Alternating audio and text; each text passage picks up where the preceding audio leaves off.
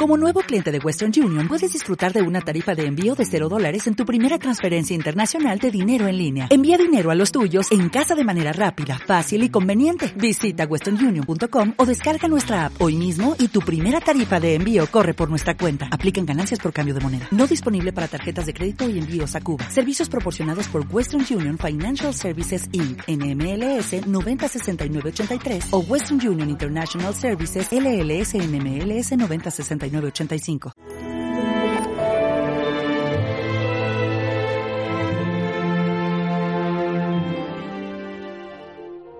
El grano de mostaza se hace un árbol y crece como el más grande de todos los árboles. Fijaos que ahorita la comparación que pone nuestro Señor Jesucristo con la fe. La fe aparentemente es algo pequeño. La fe aparentemente nadie la ve. Y sin embargo, la fe tiene una capacidad de crecer, tiene una capacidad de empapar todas las dimensiones de la vida humana.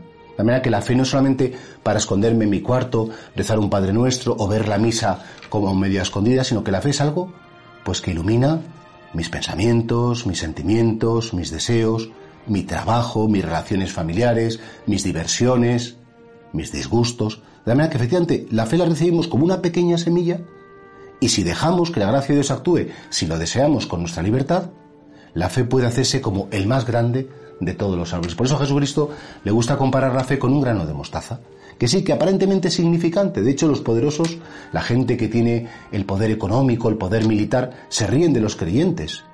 Pero la historia ha demostrado que mientras que todos estos imperios, ideologías, todos los poderosos han pasado, la fe siempre ha permanecido. Igual ocurre en nuestra vida. ¿Cuántas veces tenemos atentados contra la fe, gente que persigue a los creyentes, a nuestra propia vida, perdón? Y al final la fe permanece.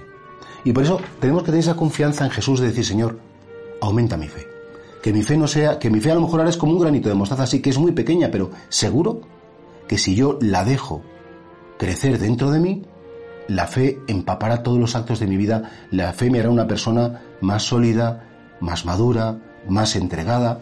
La fe no me quita la humanidad, pues tengo miedo, claro que tengo miedo. La fe no me quita mis defectos, tengo defectos. Ser creyente no es hacerlo todo bien. Ser creyente en definitivo es tener esa clara conciencia no solamente de que Dios existe, sino que Dios interviene en mi vida, que Dios trabaja dentro de mí, me sostiene, me acompaña en lo más importante. Yo creo que es bonito hoy pedirle al Señor primero que nos dé el don de la fe, porque la fe es un regalo. La fe no se aprende, la fe no se conquista, la fe no se gana, la fe Dios te la regala. Es verdad que ese regalo después tú lo tienes que cuidar. La fe se cultiva como se cultiva una amistad y tratas con Dios, hablas con Él. La fe se cultiva sobre todo en dos frentes. Primero, en la oración, hablar con Él. Y en segundo lugar, convertir esa oración en vida, en la caridad, tratar mejor a las personas, perdonarlas con más prontitud.